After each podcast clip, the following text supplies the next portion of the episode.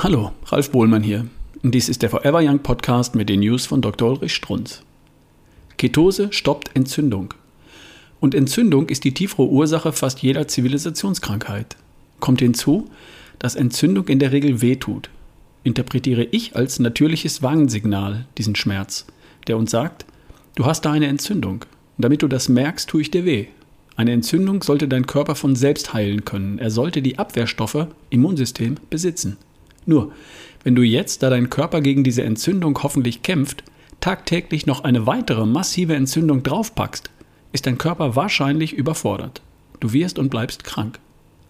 Zum Beispiel Multiple Sklerose. Doch, doch. Zum Beispiel Rheuma, zum Beispiel Asthma, aber auch Depression. Erinnern Sie sich? Im Kernspin Depressiva finden sich regelmäßig Entzündungszeichen im Gehirn. Und statt den Körper diese Entzündung und damit die Depression heilen zu lassen, packen die tagtäglich neue Entzündung drauf, damit so schön einbrennt, so richtig wehtut, die Depression so richtig schwer wird. Lange genug gespottet? Worum geht es eigentlich? Wer packt hier welche Entzündung immer noch oben drauf? Das wurde 2017 an der Uni of California untersucht. Da gibt es einen wesentlichen Entzündungsfaktor namens NFKB. Der produziert Entzündung. Sowohl ketogene Ernährung wie auch einfaches Hungern heißt ja weniger Glucose, einen kleineren Glukosestoffwechsel.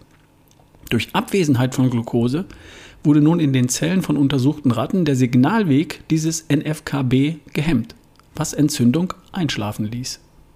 Und das Gegenteil wurde ebenfalls gezeigt. Hohe Glukoseverfügbarkeit, ein Maßriegel, aktiviert diesen proentzündlichen Signalweg. Kurzum, Zucker fördert Entzündung. Die Abwesenheit von Zucker hemmt entzündliche Prozesse. Und das war es eigentlich schon. Und deswegen glauben wir mehr und immer mehr an die fast magische Wirkung der Ketose. Besser gesagt, des Verzichtes auf Kohlenhydrate, wie Zucker, Brot, Nudeln, Reis, Kartoffeln. Die fast magische Wirkung. So schwer dem Patienten zu vermitteln, dem das alles so fremd ist und in seiner Bedeutung kaum vorstellbar.